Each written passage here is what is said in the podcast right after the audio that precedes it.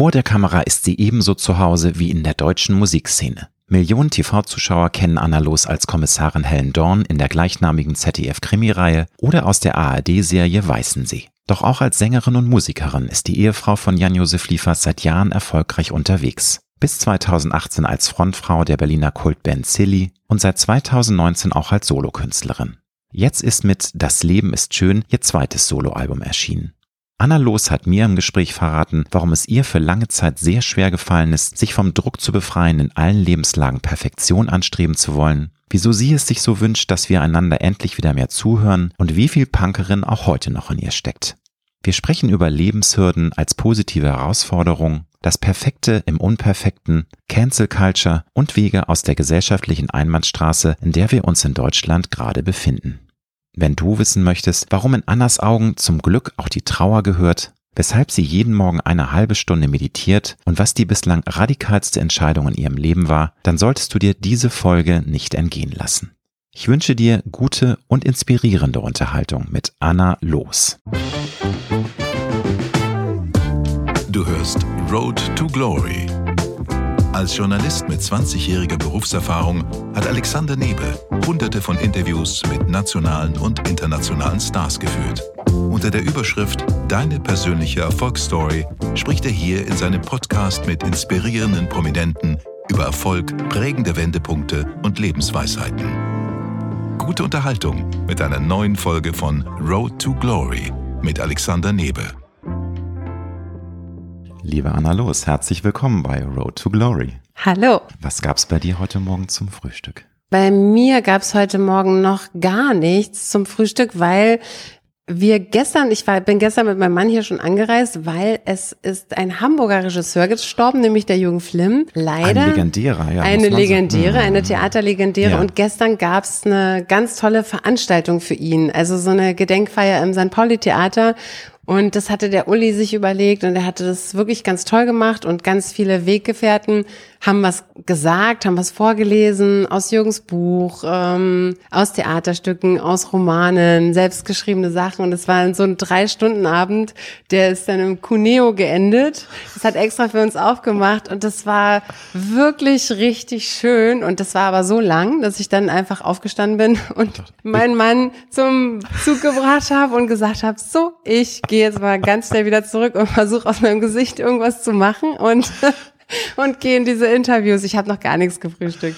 Also eine Art Breakfast-Canceling-Tag, ne? Äh, ja, Breakfast-Canceling ist ist ja gut für die ist Ganz Figur. gesund, Anna. Das ist doch dieses, wie war das Modell nochmal? Ich glaube, zwölf Stunden zu sechs Stunden, sechs Stunden Fenster oder anders irgendwie. Ich glaube da- 16,4, oder? So genau, so ist es richtig. Ist ja eigentlich 16,4, soll man das ja richtig krass machen. Ja, ja, aber du, anyway. Also ich glaube, das muss jeder für sich selbst ausmachen. Und ich habe da ganz gute Erfahrungen mitgemacht. Einige könnten es überhaupt nicht. Die brauchen dann immer ihr Omelett zum Frühstück oder sonst was. Achso, nee, bei mir ist es ganz unterschiedlich. Aber ich frühstücke auch gerne, muss ich sagen. Aber gerne, also so alleine frühstücken finde ich auch immer so ein bisschen, mm, nee. Das ist boring, finde ich auch. Und wann bist du denn heute Morgen aufgestanden?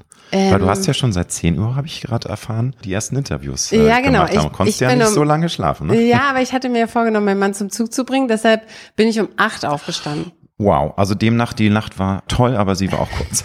Ja, die war toll und kurz.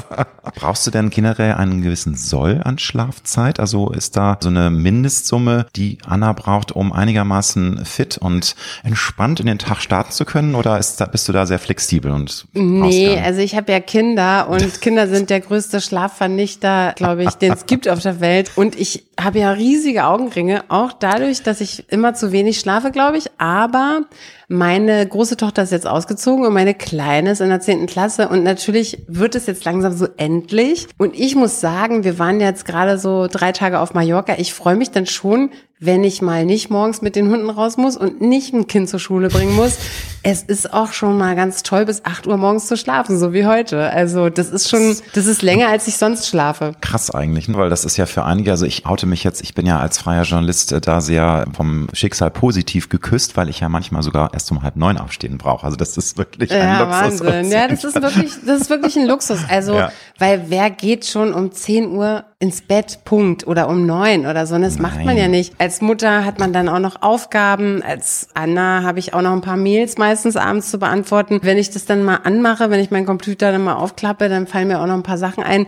Dann rattert die Uhr und das wird meistens zwölf schon. Und wenn dann der Wecker um 5.30 Uhr klingelt, Denkt weil so. noch Hunde raus müssen und so, das ist einfach wenig Zeit nachts. Aber es wird auf jeden Fall besser.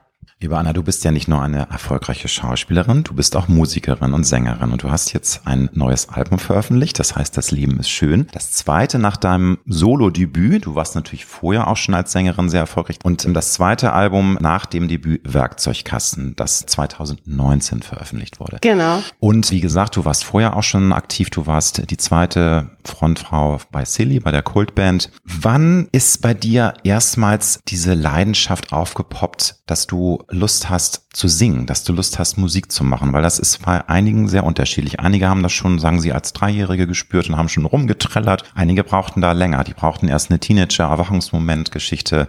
Wann ging das bei dir los, dass du sagst, ich hab Bock auf Musik machen, auf Singen? Eigentlich auch relativ früh. Meine Eltern, also ich komme ja aus Brandenburg, aus der Stadt, aus Brandenburg an der Havel und meine Eltern hatten früher ein Haus da mitten in die Stadt reingebaut, also so ein Haus in so einem Straßenzug. es war aber so ein Einfamilienhaus, nur ohne Garten quasi, mit so einem Okay. kleinen Hof. Und das war um die Ecke vom Brandenburger Theater und dem Stadtpark und ich war entweder im Theater ähm, und haben mir da angeguckt, was sie da machen, oder ich war im Park und ich war komplett verliebt in Operngesang. Ich wollte ja auch mal Opernsängerin werden und das, also wenn die angefangen haben zu singen, vor allen Dingen bestimmte Sänger vom Theater, dann ist bei mir irgendwie das so direkt in mich reingefahren. Also dann habe ich einfach gemerkt, wie die Musik meine Gefühle intensiviert. Und das hat mich echt relativ früh fasziniert und das habe ich dann irgendwie so, dann dachte ich, das will ich auch machen. Also Ja. ich will bei anderen Menschen Gefühle intensivieren und das funktioniert einfach über die Musik grandios. Also die Musik ist einfach so ein Schlüssel in die Herzen von den Menschen. Das hat mich früh fasziniert. Da war ich so 13, 14, da wollte ich dann, da habe ich dann auch einer Opernsängerin, Jana Michailova vom Brandenburger Theater, aufgelauert im Bühneneingang und habe dann versucht, die zu überreden. Ja, wirklich.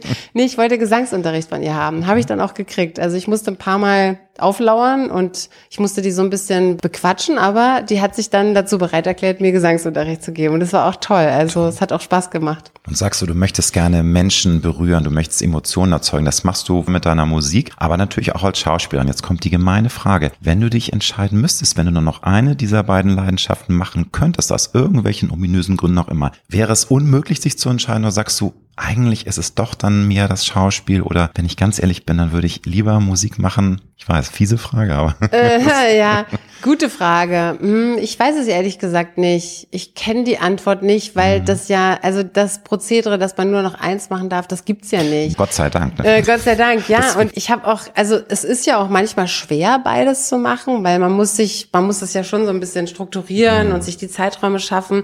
Und ich hatte auch so Zeiten, wo ich gemerkt habe, boah, das ist drunter und drüber gegangen, der Dreh hat sich verschoben, die Tour hat sich verschoben. Das funktionierte dann terminlich hinten und vorne nicht mehr, ganz oft. Und ich habe dann immer gedacht, ah, vielleicht muss ich einfach eins sein lassen. Vielleicht ist einfach ein bisschen viel noch mit Kindern und Mutti und äh, Frau und Mann habe ich auch noch und so. Da musst du auch noch manchmal Red Carpet machen. Was heißt muss? Das ist immer eine freiwillige Entscheidung. Ne? Aber ich, Ja. was, ich Das verstehe total, was macht du man meinst. ja am Anfang auch viel mehr, als dann irgendwann muss man ja auch nicht mehr jeden roten Teppich mitnehmen, der sich vor einem ausrollt.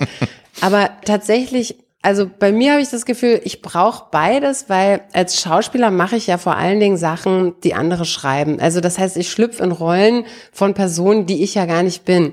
Und als Sängerin habe ich die Möglichkeit, quasi nicht interpretatorisch zu arbeiten, sondern ganz authentisch der zu sein, der ich bin. Und ich kann dieses authentische Darstellen meiner selbst, das brauche ich irgendwie als Ausgleich zum ich bin nicht ich selbst. Das, das ist ein ganz toller Ausgleich, weil einem das so eine Bodenständigkeit gibt, wie auch Kinder so. Meine Kinder haben mir, glaube ich, ganz viele Sachen relativiert. Also als die geboren wurden, hatte ich schlagartig andere Probleme und die Probleme, die ich vorher hatte, waren die haben sich aufgelöst in nichts. Ich dachte so, meine Güte, worüber ich mir Sorgen gemacht habe und was ich, womit ich mich alles beschäftigt ja, habe. völliger Nonsens, ne? wenn man da so manchmal wirklich geerdet wird und merkt, was eigentlich wichtig ist. Das relativiert Ja, halt so einiges dann, ne? Und so ähnlich ist es tatsächlich mit dem Gesang und vor allen Dingen auch den Sachen, die man so selber schreibt. Also ich gucke ja immer so, wenn ich so Songwriting mache, gucke ich in mich rein und denk so, okay,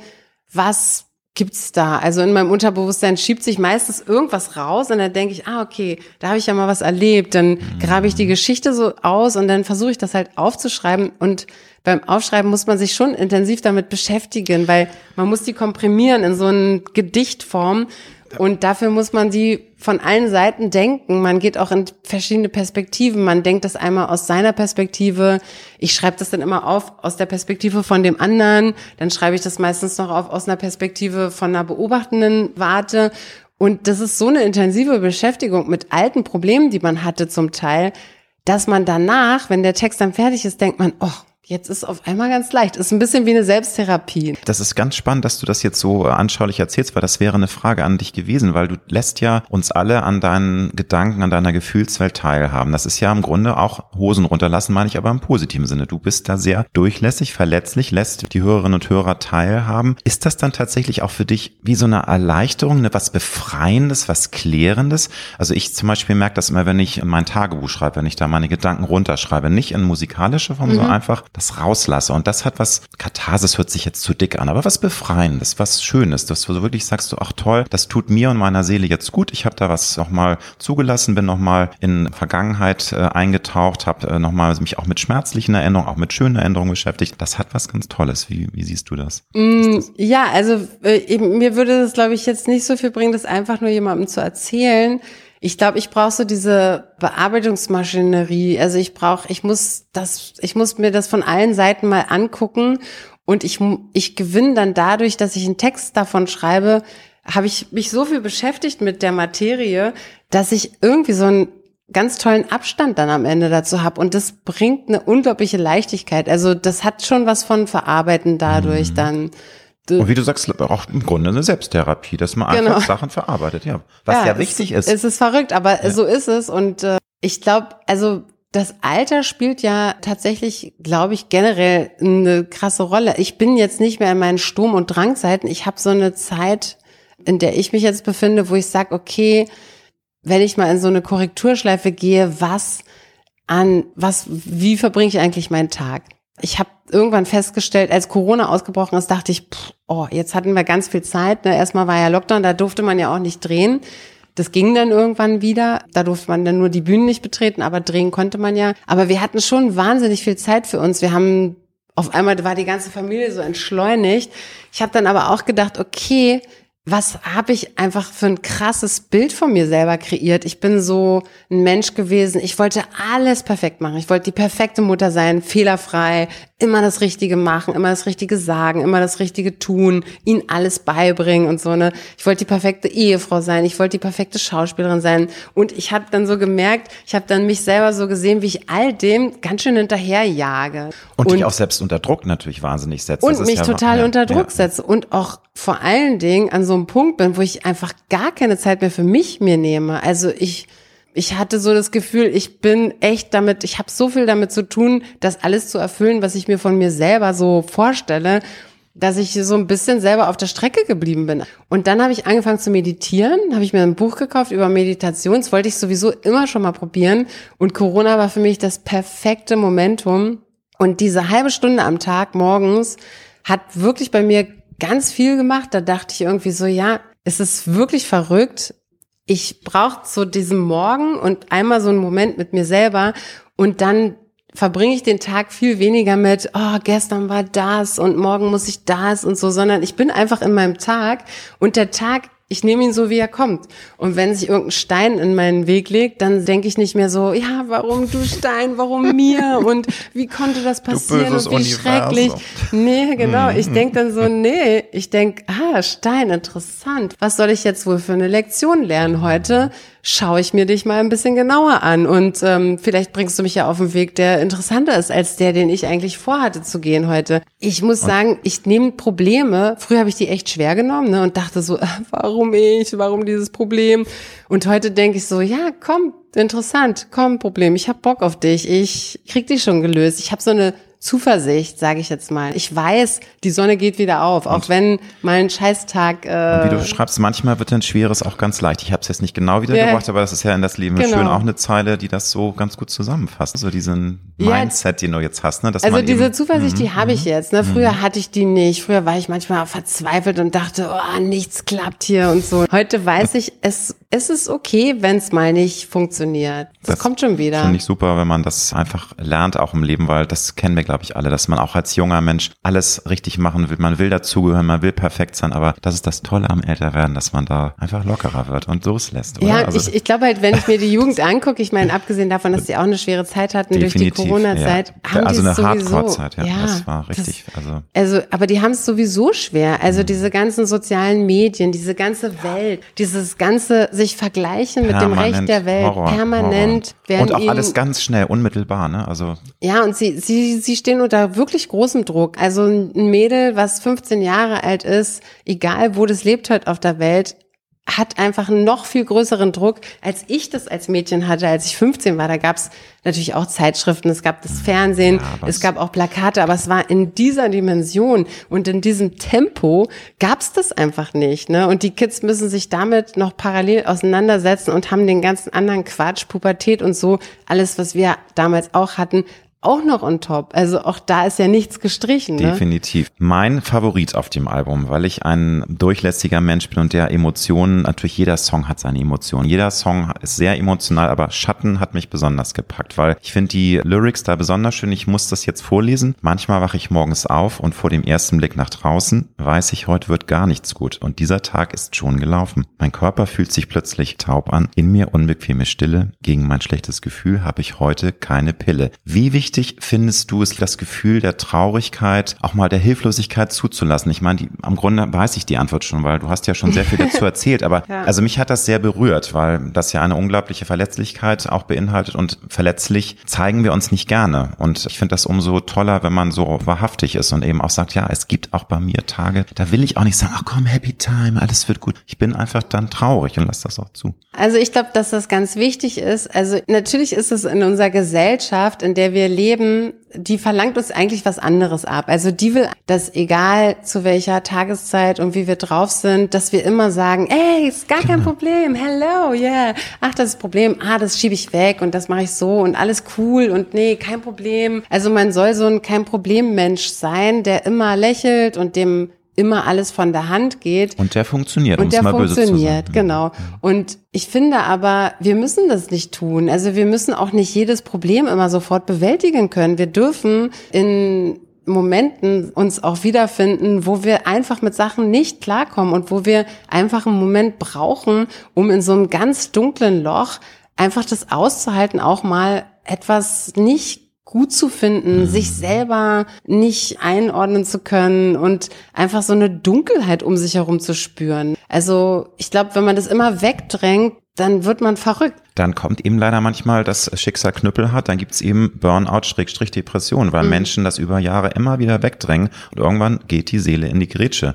Das ist so einfach. Dann kommt alles auf einmal und dann kann man gar nicht mehr. Insofern. Ich glaube, was halt, was halt wichtig ist, dass man, egal wie dunkel die Momente sind und egal wie lange das dauert, dass man in diesem dunklen Loch hocken muss, man braucht eine Zuversicht. Und ich glaube, die Liebe, die Eltern Kindern geben, also jetzt mal ohne Quatsch, ich glaube, dass das ist das, was einem Menschen das Gefühl von Zuversicht vermittelt. Und ich habe ganz tolle Eltern, die leben Gott sei Dank beide auch noch. Und die haben mich so überschwemmt mit Liebe, dass die bei mir, ich sag, ich sag immer von mir, ich bin ein Positivist, aber das heißt natürlich ja nicht, dass ich nicht düstere Gedanken habe und so. Aber ich habe eine Zuversicht, ich weiß, auch wenn das heute nicht passiert, morgen oder übermorgen geht sie wieder auf die Sonne. Ich bin mir ganz sicher und ich glaube auch, dass meine Eltern das mit ihrer Liebe in mich gepflanzt haben. Und deshalb glaube ich, das ist das Wichtigste, was wir anderen Menschen geben können, ist einfach Liebe, weil das bedeutet für sie Zuversicht.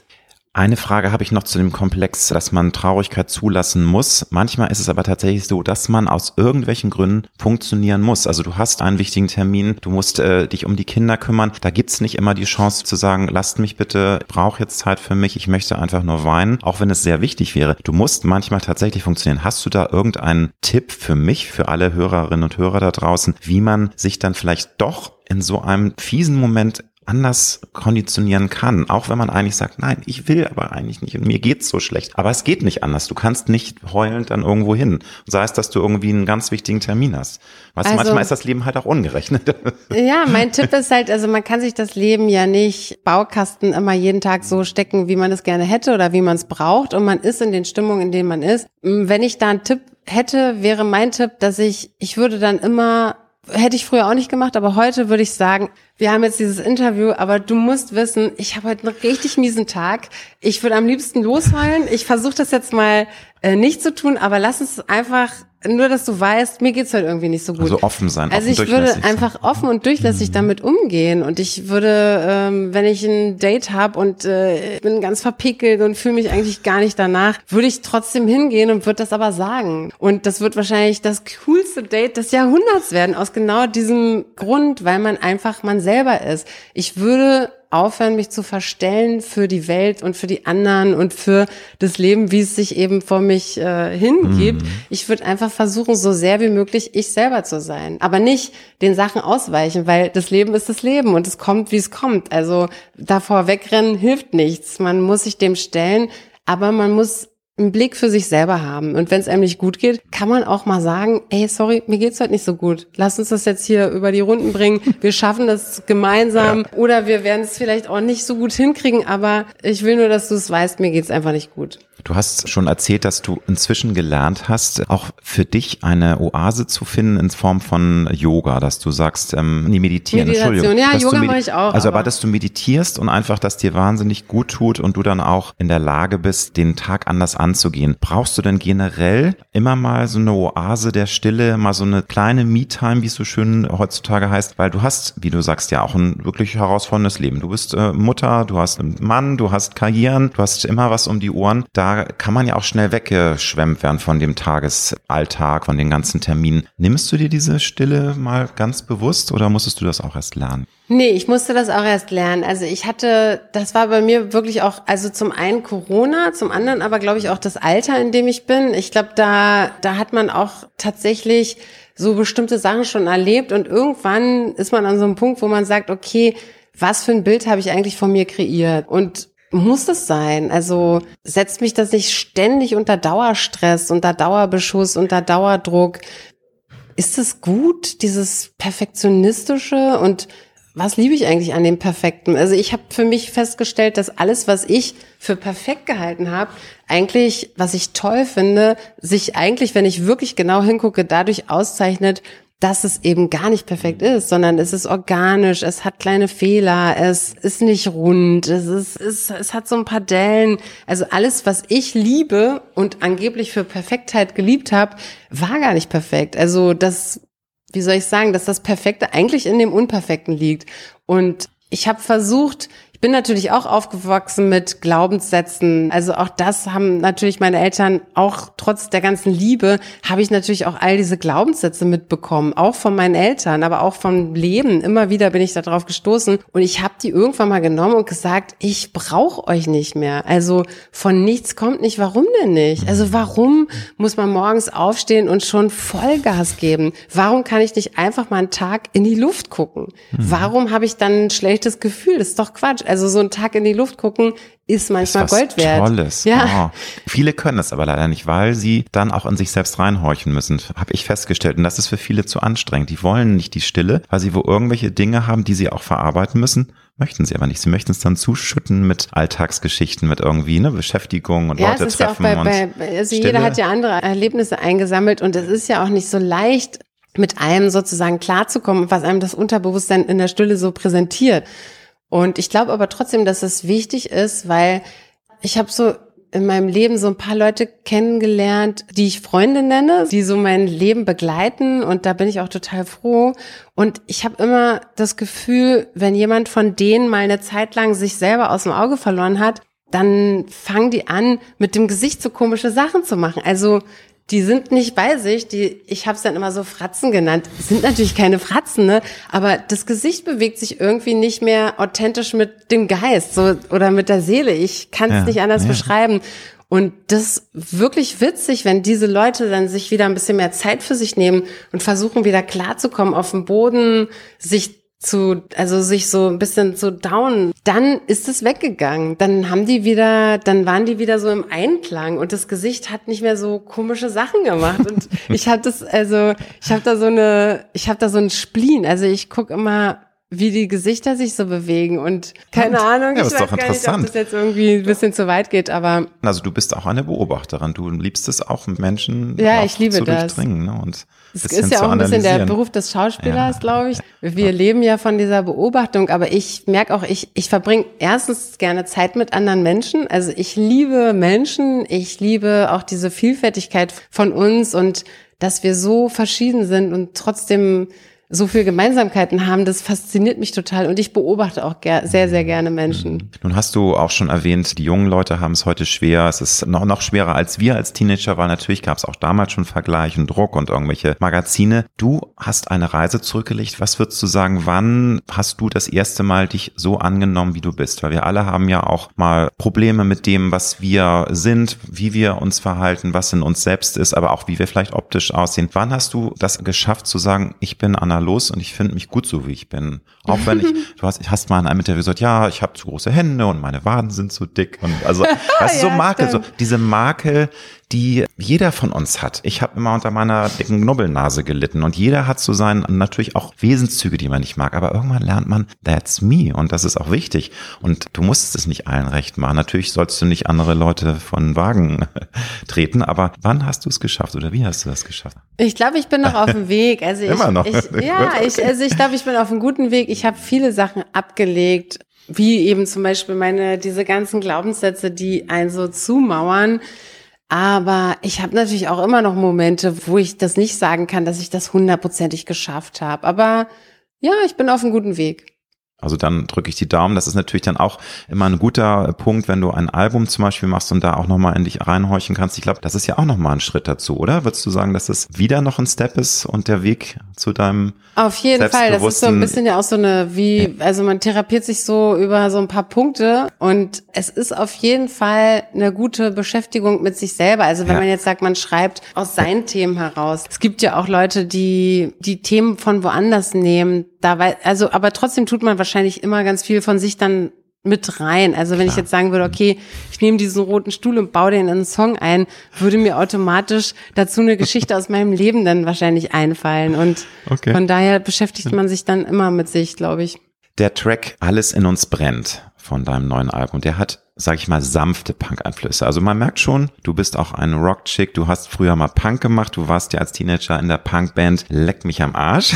Frage, genau. wie viel Punk steckt heute noch in Anna los? Und ich finde, Punk ist was Wunderbares. Also Punk möchten viele gerne sein, aber sind's nie, weil sie das gar nicht fühlen und spüren. Und wie ist es bei dir? Kommen da noch manchmal so Momente, wo du sagst, yeah. Mm, ja, also ich glaube, ich glaube, das, das Schöne am Punk ist einfach dieses, also ich, wenn man versucht, sein Leben zu leben, dann versucht man natürlich, man versucht es ohne möglichst anzuecken, man versucht alles hinzukriegen, man versucht mit jedem klarzukommen. Dieses Mehrheitsfähige, ne, das war leider das viele halt so gerne wollen. Sie wollen immer zu der Mehrheit dazugehören, finde ich. Das ja, ich und man, man wird auch, alles versucht man so konform zu kriegen, ne, und dann ist man auf einmal, also manchmal hatte ich so bei mir das Gefühl, wow, jetzt mache ich hier gerade das und das und eigentlich hättest du mir das vor zehn Jahren gesagt, im Leben hätte ich da keinen Bock drauf gehabt. Warum mache ich das jetzt? Und ich finde halt, für mich ist, ich bin so ein, ich sag manchmal, ich flippe da nicht aus oder so, aber ich bei mir kann es schon passieren, dass ich mit jemandem in den Urlaub fahre, mit Freunden und etwas mache, wo ich auch denke, so ja, das macht man so, weil man es so macht. Und dass ich dann aber aufstehe und sage, wisst ihr was, ich finde es gerade total langweilig und ich langweile mich gerade über uns so dermaßen. Warum machen wir jetzt nicht so und so oder ja, das ja, und das? Ja. Habt ihr gar keinen Bock darauf? Wollt ihr jetzt hier jeden Tag im Restaurant essen und das machen und tralala und so? Und manchmal finden die Leute das schön und manchmal stört sie es. Aber ich habe sozusagen für mich beschlossen, dass ich, wenn mir Gedanken kommen, natürlich nicht ungefiltert, die Mhm. jedem mitteile, aber dass ich, dass ich, wenn ich das Gefühl habe, oh, hier ist so eine krasse Stagnation, weil alle denken, das muss so sein, äh, nichts muss so sein. Also, dass Mhm. ich einfach eine mögliche Ausfahrt sein möchte für auch andere Leute im Sinne von, hey, nur mal, dass ihr wisst, es muss jetzt hier Nee. nicht so sein. Wir Und man kann auch mal machen. andere ähm, Gabelungen nehmen und auch mal auf was ganz Neues machen, mal verrückt sein, Genau. mal wieder. Ja, was- es macht mal, es Ja. macht auch manchmal Spaß. Ja. Also meine Kinder sagen ganz oft, also auch zu meinem Mann, der ist auch ein kleiner Punk, die sagen ganz oft zu uns, ey, ihr seid echt manchmal so peinlich, aber ich find's, ich find's okay. Also Ja, äh, da müssen es halt cool. durch. Da passt ganz gut die Frage, wann du zuletzt etwas zum allerersten Mal gemacht hast, weil das impliziert es ja auch, dass man sagt, hey, man muss nicht immer Dinge machen, die man getestet hat und ist gut befunden, machen wir jetzt immer, sondern einfach mal mutig sein und irgendwas Verrücktes völlig neu machen. Ist das bei dir häufiger oder musst du da überlegen? Weil das, je, je Mm. älter man wird, desto schwerer wird's ja auch, dass man mal was zum allerersten Mal macht. Nee, Oder? ich, Nee? also ich, ich versuche schon immer zu gucken, okay, was kann ich jetzt machen, dass sich das frisch anfühlt, Mhm. sage ich jetzt mal. Also ich habe zum Beispiel eine sehr, sehr gute und beste Freundin und der ging's nicht so gut. Die hatte ein paar Probleme und ähm, ich dachte, ich habe zu ihr gesagt, pass auf, hier die drei Tage, die hast du doch frei. Da packst du dir eine kleine Tasche, ich mach was mit dir. Und dann habe ich gedacht, ja fuck, das habe ich halt so dahin gesagt und ich wusste aber gar nicht, was mache ich mit der. Also wir verdienen beide Geld, wir sind gesettelt, wir könnten uns leisten, in ein schönes Hotel zu gehen, aber das wollte ich einfach nicht. Ich wollte jetzt nicht mit der eine Städtereise machen und in irgendein schönes Hotel gehen. Und dann habe ich mir so einen Camperbus ausgeliehen, habe den so ein paar Sachen reingepackt und habe wirklich so lange recherchiert, bis ich einen kleinen Stellplatz gefunden habe, der direkt an der Ostsee ist. Der hatte zwar nur ein Dixie-Klo und nix, kein Luxus, kein No gar nichts. luxury. Aber es war einfach Ja. wunderschön. Und dann habe ich äh, eine Flasche Aldi-Shampoos gekauft, so wie früher. Und dann habe ich gesagt, Der dann, übrigens sehr gut sein soll. ja, der, ist Aldi sehr lecker. Und dann habe ich die abgeholt und dann haben wir uns in diesen Camper gesetzt. Ich habe den so gepackt, dass wir im Meer die Sonne untergehen sehen Oh, haben. Und schön. dann haben wir einfach diesen Aldi-Shampoos getrunken und so ein bisschen übers Leben geredet. Und Mhm. das haben wir zwei Tage gemacht. Und wir sind zum Pullern in den Wald gelaufen und das war einfach ein richtig geiles Wochenende. Und das hat ihr so Toll. gut getan. Ja. Und keine Ahnung, manchmal muss man sich halt einfach mal überlegen, okay, was mache ich denn gerade gar nicht mehr oder wie bewege ich mich gar nicht mehr und so sich selber überraschen, glaube ich auch. Also nicht nur andere, sondern auch sich selber überraschen. Ich weiß nicht, warum ich jetzt vom Thema Punk zum Thema Debattenkultur komme, aber ich glaube, das passt schon, weil Punks ja auch, die wollen auch mal dagegen sein und, und laut sein und irgendwelche Strukturen durchbrechen. Wie siehst du anno 2023 das Thema Debattenkultur? Also können wir noch auf Augenhöhe fair und angeregt miteinander diskutieren? Weil das erfüllt mein Herz leider mit Schwere, dass ich sehe, das gleitet immer mehr ab, dass sofort alle übererregt sind, alle hauen sich die Köpfe ein. Dabei ist es so wichtig in einer Demokratie auf Augenhöhe, von mir ist auch erregt, aber trotzdem fair zu diskutieren. Das geht immer mehr verloren. Wie siehst du das? Hm. Ja, ich frage mich halt, ob das daran liegt, dass die Leute nicht mehr miteinander kommunizieren können. Ich glaube es einfach, ich glaube eigentlich nicht. Also ich glaube, wir lernen, wir sind rhetorisch viel gebildeter als unsere Großeltern. Wir werden in der Schule dazu gebracht, zu debattieren. Es gibt Debattierclubs an den Schulen. Es ist, glaube ich, noch nie gab es eine Generation, die rhetorisch so gut war wie die unserer Kinder.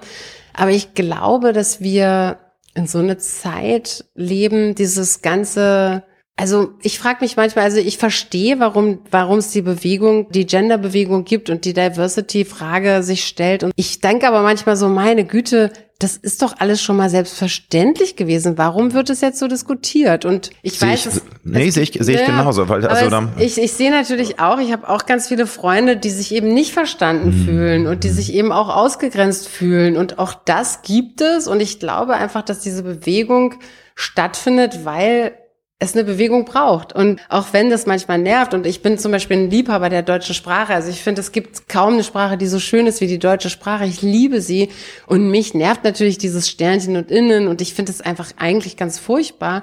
Gerade Aber in der in Gesangssprache. Also ich hatte gerade Ja. ein Interview mit Rolf Zukowski. ist wirklich so, wie machst ne? du es? Der Du sagt, das ist eigentlich halt. nicht machbar, weil das hört Nee. sich einfach schrecklich an. Du kannst nicht kannst das du nicht innen machen. Nee. Nein. Aber trotzdem muss man das Verständnis haben, warum es diese Bewegung gibt. Und das, diese Bewegung gibt es, weil es etwas zu bewegen mhm. gibt und weil es eben noch nicht in allen Köpfen verankert ist und weil es eben nicht für alle selbstverständlich ist.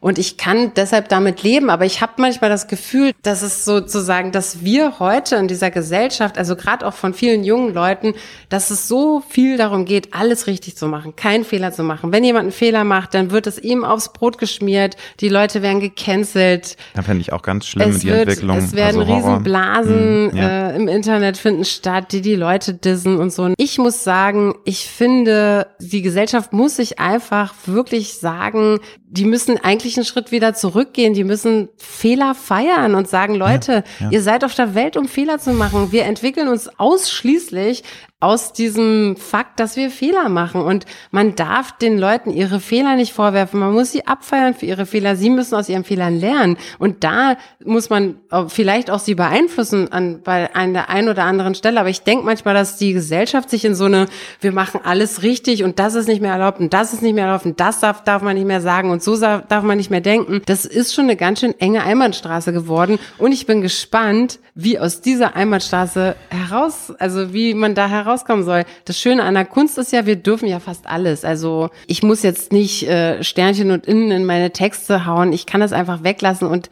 das wird man mir auch nicht ankreiden.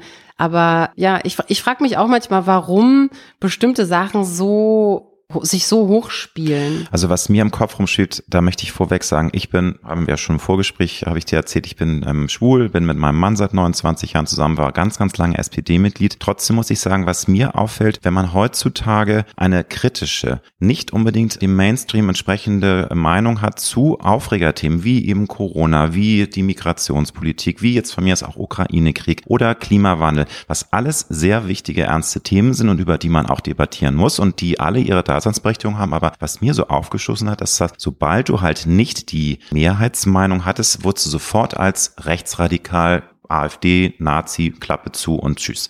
Das finde ich geht halt nicht in einer Debattenkultur und das war mir zu billig. Und das finde ich hat sich auch tatsächlich so festgefahren, ne? dass mhm. irgendwie sofort dann kommt, du bist, was, du hast nicht die Meinung und dann bist du ja sofort Nazi, wo ich sage, äh, Entschuldigung, ich bin SPD-Mitglied, also was redest du?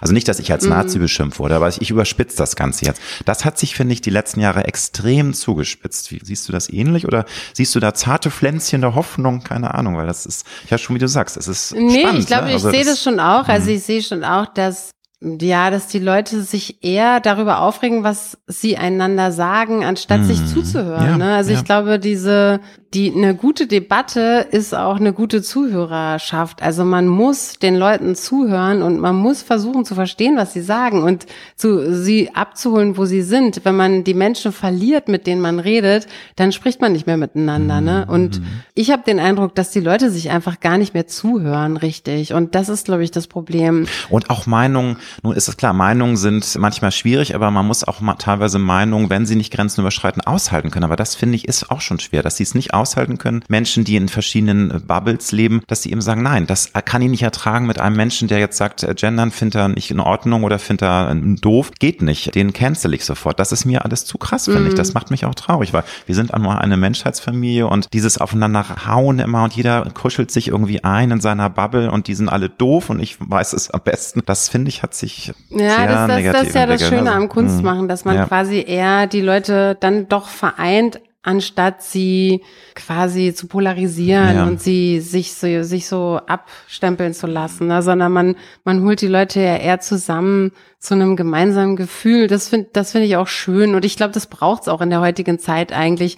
Also man braucht viel weniger, dass man sich die Unterschiede klar macht, sondern man muss sich viel mehr klar machen, dass wir alle aus einem Holz sind und dass ich glaube, es gibt den Bösen. Ich habe mal ein Buch gelesen über so Kriminalfälle und äh, wirklich schwere Straftäter. Es gibt natürlich psychische Störungen, aber mm. es gibt mhm. keinen bösen Menschen. Es gibt keinen Menschen, der einem anderen etwas Böses will. Das sind teilweise dann Konditionierungen, es sind einfach Verkettungen von schrecklichen Prägungen, ne? Oder, Oder was aber eine so? psychische Krankheit halt, ne? Das gibt's mhm. natürlich, mm. aber ich, ich glaube, also ich gehe gerne morgens aus dem Haus und denke, es gibt niemanden, der gegen mich ist. Also erstmal sind alle für dafür, dass es, dass die Welt gut ist und dass das, das, Leben gut ist. ist. Toll, weil das ist ja, das ist ja das Thema Energie und ich bin auch ein absoluter Anhänger der These, dass es ja alles Energien im Leben sind. Wenn du positive Energien ausstrahlst, dann ziehst du auch positive Energien das an. Ich auch, Hört sich ja. jetzt so ein bisschen, ne, aber nee, also ich finde schon, das macht unglaublich viel, wenn du mit so einer Fresse rausgehst und mhm. die Leute angrunst,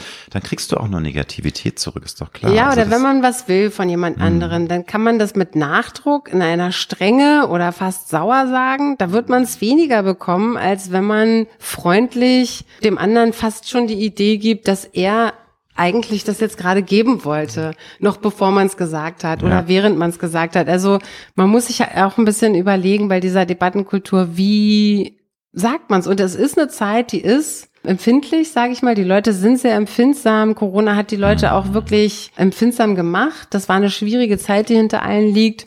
Und äh, die politische Lage, auf der die ganze Weltlage ist ja. nicht einfach. Und ich glaube, das ist eine Zeit, die sehr empfindlich ist. Und deshalb muss man mit den Menschen auch so umgehen. Also man muss ein bisschen sensibel sein miteinander kleine Reise in deine Vergangenheit. Weißt du noch, was du, bevor du Opernsängerin werden wolltest, was war dein erster Impuls so mit vier, fünf Jahren, was du als Kind beruflich später mal machen möchtest? Wir alle haben ja so Träume. Im Kopf, ja, also ich weiß, ich hatte in meinem Kinderzimmer, also später dann hatte ich ein Boris Becker Poster, weil ich also auch Tennis gespielt habe und äh, den Boris Super. ganz toll fand. Aber tatsächlich hatte ich ein Poster über die Mondlandung und mich hat es immer fasziniert. Bei uns im Osten hießen die ja Kosmonauten und nicht Astronauten. Und ja. äh, ich wollte also dieses Kosmonaut sein, sportlich sein müssen. Ich wusste, da muss man so bestimmte Bedingungen erfüllen. Damals hatte ich noch keine Brille ähm, und dachte so, ey, ich wäre auch ein guter Kosmonaut. Also Kosmonaut finde ich auch total interessant. Cool. So die Erde dann ganz klein sehen und ins Weltall fliegen und so.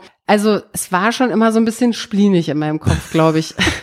Toll, aber du hast schon erzählt, deine Eltern haben dich immer mit Liebe im positiven Sinne überschüttet. Sie haben dich mit Liebe aufgefüllt, was ich was Wunderbares und sehr Wichtiges finde. Viele Kinder kriegen viel zu wenig Liebe. Wie haben sie sich denn sonst noch geprägt? Wir sind ja alle das Ergebnis, Produkt auch unserer Eltern, auch wenn wir es nicht möchten immer, aber die machen uns ja auch. Natürlich können wir uns selber auch natürlich da sehr verändern und sind jetzt nicht nur das Produkt der Eltern, aber wie haben sie dich geprägt? Also meine Eltern waren nicht nur voller Liebe, also ich konnte mich immer auf die verlassen, kann ich auch immer noch. Wenn meine Eltern was gesagt haben, dann war ihr Wort in Stein gemeißelt, also eine Verlässlichkeit und meine Oma hat schon immer gesagt, behandle niemanden, wie du nicht behandelt wirst. Und äh, das haben meine Eltern mir, ich würde sagen, vorgelebt. Also die haben einfach tollen moralischen Kodex, sage ich jetzt mal. Und das Super. haben die mhm. mir immer vorgemacht, indem sie es mir nicht erzählt haben, sondern indem sie mir gezeigt haben, wie sie so leben. Mhm. Und das habe ich wirklich übernommen. Also ich habe auch Freunde, die nennen mich äh, moralistisch, weil ich habe wirklich sowas, wenn ich mit drei Leuten an einem Tisch sitze und der vierte steht auf und zwei fangen an, über ihn zu reden, mache ich Stopp. Ich sag dann, Leute,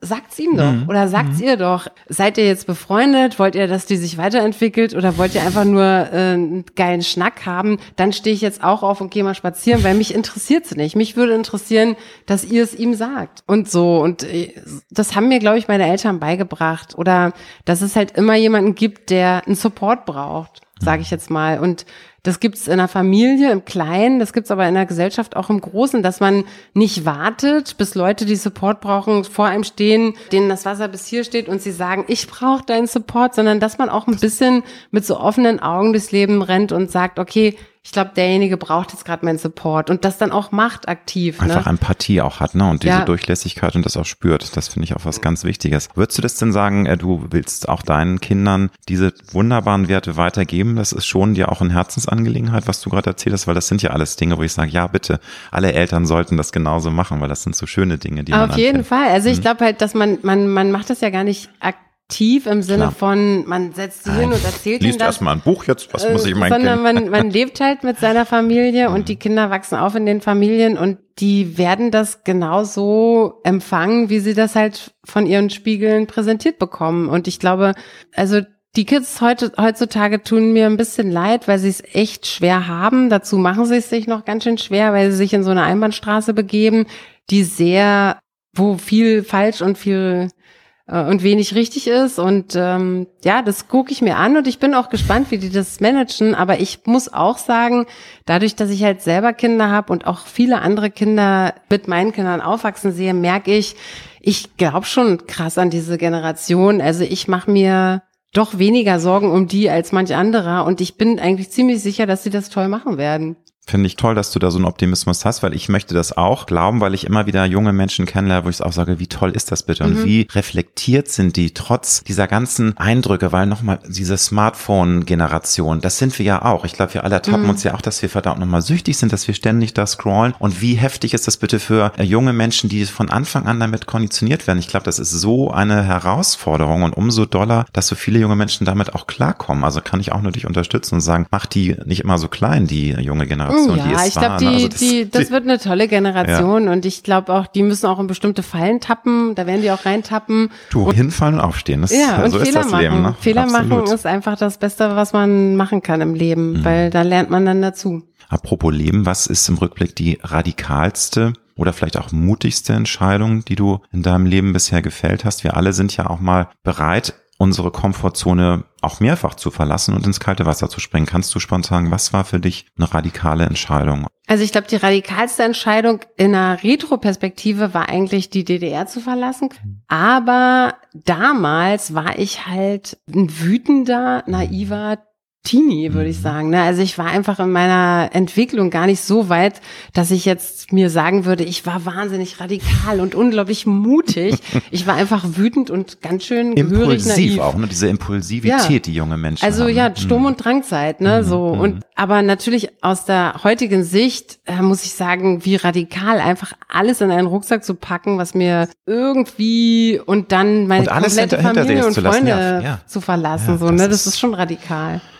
Aber das habe ich damals ganz anders empfunden. Und äh, letztendlich, es gab dann ja auch ein Happy End. Also ich meine, es ist, alles ist super, du hast Kontakt zu deinen Eltern noch. Es gibt ja manchmal ganz schreckliche Vitas, mhm. wo es mhm. dann alles irgendwie furchtbare Zerwürfnisse gibt. Insofern war das. Ja, Corona äh, auch. Ich habe, ich kenne ja, so viele ja. Leute, die über Corona und die Diskussion ist jetzt eine Maßnahme richtig oder falsch oder was, oder die Freunde verloren haben oder wo so Familien traurig, nicht mehr miteinander ja. reden. Und dann denke ich, Leute, wo ist eure Liebe füreinander? Also das, warum, warum macht ihr euch an solchen Fragen? Wie kann das euch zerrütten? Das, ich habe da kann nicht sagen, dass ich es gar nicht verstehe. Das ist eine schwierige Zeit für alle gewesen, aber ich denke so, wenn man Verbindung mit jemandem hat, ob das jetzt eine Familie ist oder eine Freundschaft, je stärker diese Verbindung ist, desto weniger verstehe ich, dass man die an so einer ich möchte jetzt fast sagen Banalität. Ich weiß, das ist es nicht. Und ich Nein, weiß, aber also ich glaube, ähm, lieber Anna, ich bin da auch ähm, bei dem Thema Corona sehr ambivalent und habe da auch schon wirklich gute, auch Streitgespräche geführt.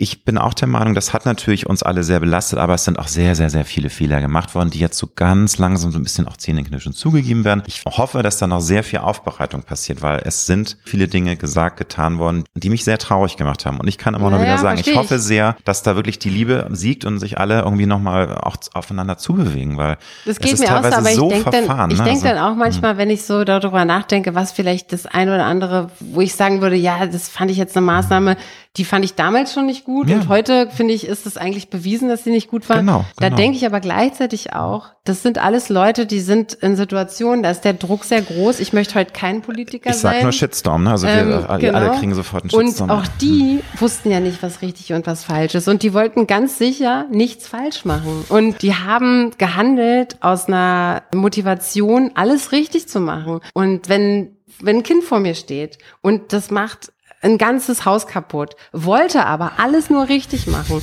dann kann ich das doch nicht bestrafen dafür, dass es was falsch machen wollte. Nee, es wollte ja alles richtig da machen. Da hast du recht, liebe Anne, aber eine, ich will, es ist jetzt auch klar so ein, muss man es aufarbeiten und man muss auch drüber reden. Ne, ist ein Riesenfass, aber zum Beispiel, wo ich schon erwarte, dass die Politik und auch Medienwissenschaft sich entschuldigen. Es ist ja nun Fakt, dass es durch die Impfung keinen Fremdschutz gab. Deswegen ist diese ganze Diskussion von wegen die bösen, bösen Ungeimpften, die müssen ausgeschlossen werden, dann gab es 2G. Im Nachhinein war das einfach nicht in Ordnung. Und ich finde, auch um eine Versöhnung zu erreichen, müsste man sagen, liebe Leute, da haben wir einfach übers Ziel ausgeschossen. Aber naja, nochmal, Essen riesen Also ich sag's mal so, so, es gibt Politiker, die hm. gesagt haben, ein Ungeimpfter darf nicht an die genau. Lungenmaschine angeschlossen so werden, also wenn er Corona ja. bekommt, weil er muss bestraft werden dafür, dass er hm. sich nicht geimpft hat.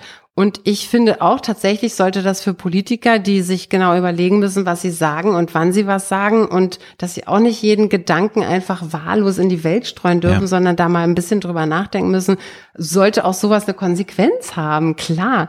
Also man kann doch nicht darüber diskutieren, was man, muss schon irgendwie auch die müssen Konsequenzen spüren und ich glaube auch ich glaube auch, dass das aufgearbeitet wird. Ich, ich glaube, das braucht erstmal ein bisschen Zeit, ja. weil da viel Emotionen drin stecken. Total.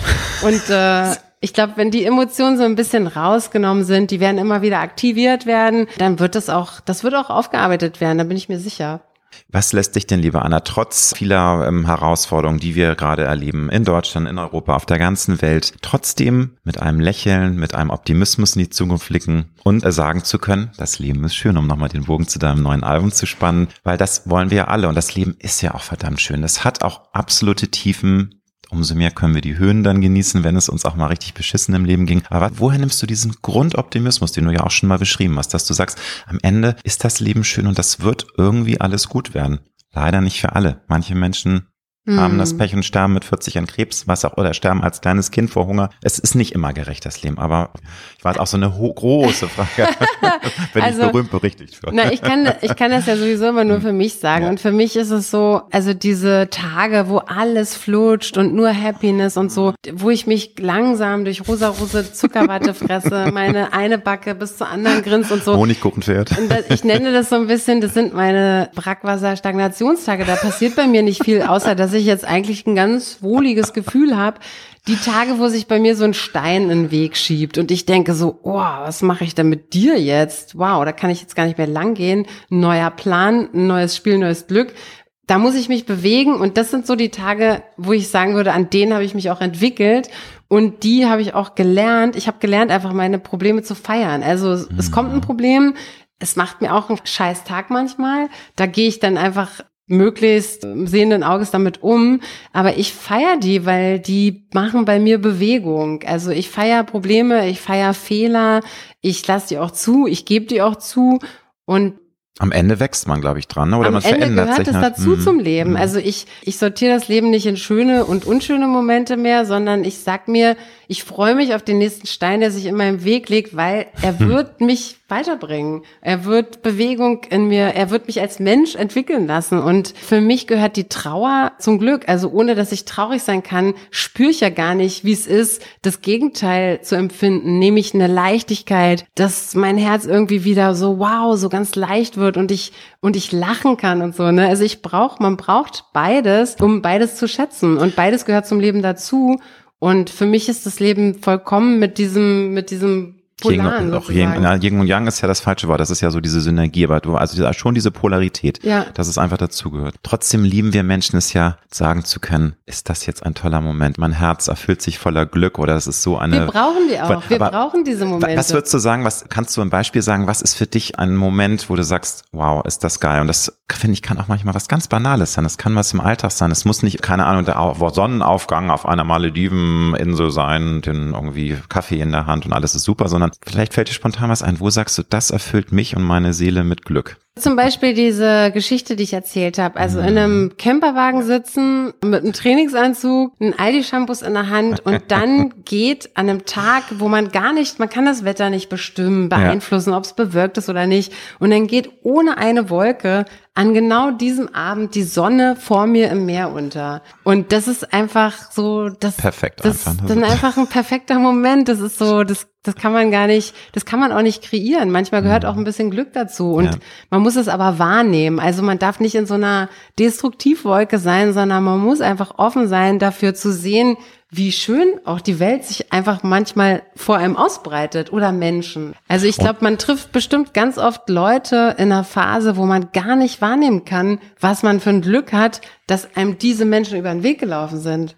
Und ich sage auch immer, Glücksmomente sind umso schöner, wenn man sie teilen kann. Natürlich hat man auch mal alleine Glücksmomente, Auf will ich gar nicht Fall, in Abrede stellen, aber wenn man einfach in der Familie oder zu zweit irgendwas das zusammen aufsaugt, ist es nochmal zehnmal schöner. Noch eine gemeine Frage, welche Marotten hast du? Alle haben ja so Spleens und Angewohnheiten, wo man sich oh. manchmal auch ertappt und sagt, ja, ist ein bisschen schrullig, aber that's me. Auch, ne? wir hatten ja schon drüber gesprochen. Ich bin also, auf jeden Fall, ich habe so einen Sauberkeitsfimmel, ne? also bei mir muss immer alles ganz ordentlich sein und ich muss mich wirklich zwingen dazu, dass ich Unordnung Unordnung zulasse, okay. auch Unordnung von meiner Familie. Was ja vorkommen soll. Ne? Also ich räume hinter meinem Kerl auch immer hinterher. Also ich, ich bin halt so die Aufräumerin, das okay. muss immer alles ganz ordentlich sein und ich habe dann aber auch manchmal die Veranlagung, dass noch nicht alle aufgegessen haben und ich fange schon an abzuräumen. Und ich hasse das eigentlich selber und erwische mich dann manchmal, wie ich dann schon das Besteck auf den Teller zusammenpacke und mir einen anderen Teller nehme, obwohl noch gar nicht alle fertig sind und noch lange gar nicht der Punkt erreicht ist, jetzt diesen Tisch abzuräumen. Und damit mache ich es natürlich dann ungemütlich und so. Und ja, ich versuche mich dann einfach selber zu beobachten und zu sagen, nein, Anna, stopp, du wartest jetzt noch eine halbe Stunde, weil es ist jetzt noch gar nicht an der Zeit, diesen Tisch abzuräumen. Entspann dich einfach. Ja, also ich erkenne mich da in dir wieder. Ich bin auch so ein kleiner Ordnungs Liebe Ordnung. Andererseits kann ich auch mal Momente haben, wo ich totale Chaosbiene bin. Also gerade in meinem Büro, da gibt's auch mal so anarchische Momente, wo ich denke, oh, jetzt müsste ich aber die ganzen Stapel hier mal wegsortieren. Achso, nee, so bin ich so bist nicht. Du, du bist nee. da ganz strukturiert. Und ich ich mache so auch meine Bleistifte ganz gerade und so. Nee, bei mir ist immer alles ganz ordentlich. Wirst du wahrscheinlich bei mir einen Nervenzusammenbruch bekommen. Wir alle wünschen uns ja, dass wir Menschen im Leben haben, die uns in- und auswendig kennen, die auch die dunklen Seiten kennen. Da würde ich von mir sofort sagen, das ist tatsächlich mein Mann, mit dem ich 29 Jahre zusammen bin. Ist es bei dir auch so, dass es der Jan ist oder hast du eine beste Freundin? Welcher Mensch kennt wirklich dich in- und auswendig, was ja was Wunderbares ist? Natürlich, du machst dich damit auch sehr verletzbar, weil du eben keine Maske hast. Und wir haben ja auch nette Bekannte, wo man aber trotzdem nicht alles offen liegt. Ja, was, was würdest Fall. du sagen, welcher Mensch ist das in Na, deinem auch Leben? mein Mann. Also mhm. ich würde schon sagen, dass, also wenn man jetzt eine Beziehung lebt, dann, also wenn man nicht aneinander vorbeilebt, dann kennt man kennt sich einfach so gut. Also ich, also der Jan muss einfach nur so einen Augenaufschlag machen, da weiß ich, wie der drauf ist, was in dem losgeht, was der gerade denkt. Wenn jemand irgendwas zu dem sagt oder irgendwas mit dem macht, weiß ich, wie der darauf reagiert. Also ich kenne ihn einfach, aber was ich schön finde, sage ich jetzt mal so, in diesen intensiven Beziehungen, dass man auch über die Jahre merkt, wie man sich entwickelt. Man entwickelt sich ja auch nicht immer gleich, mit Nein. dem gleichen Tempo. Jeder hat sein Tempo. Aber irgendwie äh, schafft man es dann doch, entweder der andere hat sich entwickelt und dann zieht man auf oder manchmal entwickelt man sich auch gemeinsam, manchmal arbeitet man sich auch gemeinsam an Problemen ab. Ne? Manchmal entwickelt man sich leider auch in völlig entgegengesetzte Richtung, was dann das Ende der Beziehung früher oder später wird. Das Geht's kann auch sein, auch, ne? gibt's auch. Menschen und dann muss man sich, das halt einfach auch sehen. Ja. Also mhm. ich glaube sowieso, es gibt ja keine Versicherung für Liebe, für Beziehung oder so. Also manche Leute mögen einem das verkaufen wollen mit Verträgen und gegen Geld, aber es gibt's nicht. Man kann dieses Leben nicht versichern. Man kann versuchen, das alles so die beste Version von einem selber zu sein und zu hoffen, dass das alles gut wird.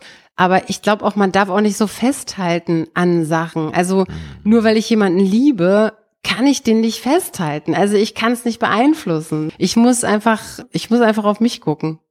Mit welchem Lebensmotto bist du in deinem Leben bisher immer gut gefahren? Ähm, es gibt, ja, es gibt ja viele Lebensmottos. Also ich weiß, das Leben ist viel komplexer, um es unter ein Motto runterzubrechen, aber vielleicht hast du einen ähm, Satz, den du schön findest, wo du sagst, das bringt auch so ein bisschen mich und meine Lebenseinstellung wieder. Ähm, als Kind also, im Osten habe ich so ein, da hat man so einen Song gelernt, Carpe diem, Carpe diem, Carpe diem, nutze den Tag, der Tag hat uns und wir werden ihn nutzen. Das war so ein Pionierlied, ja. glaube ich.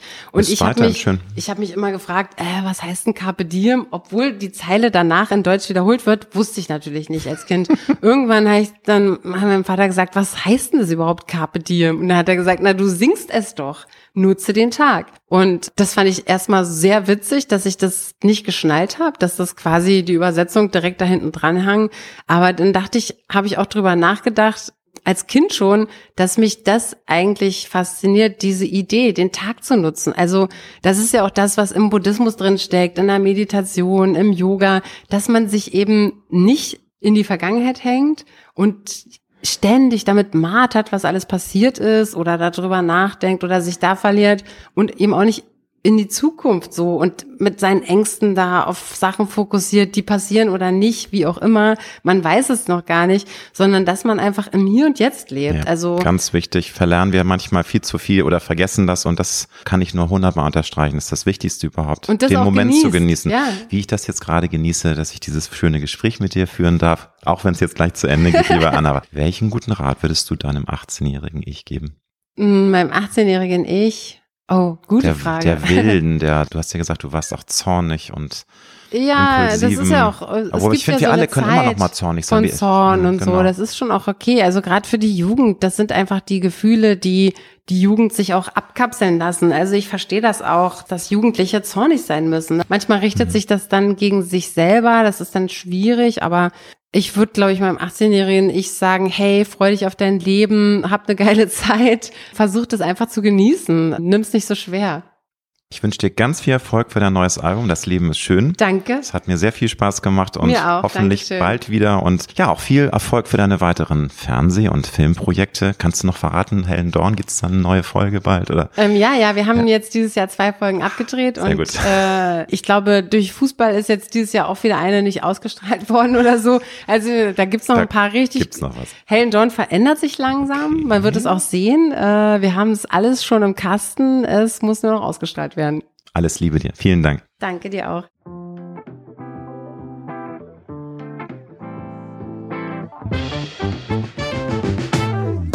Das war Road to Glory. Wir hoffen sehr, dass es dir gefallen hat. Wenn du auch zukünftig keine Folge verpassen möchtest, dann abonniere jetzt diesen Podcast. Wir freuen uns, wenn du ihn weiterempfiehlst und auf Apple Podcast bewertest. Du hast Anregungen oder Vorschläge für zukünftige Gäste? Dann schreibe bitte an mail at alexander-nebe.com. Bis nächste Woche.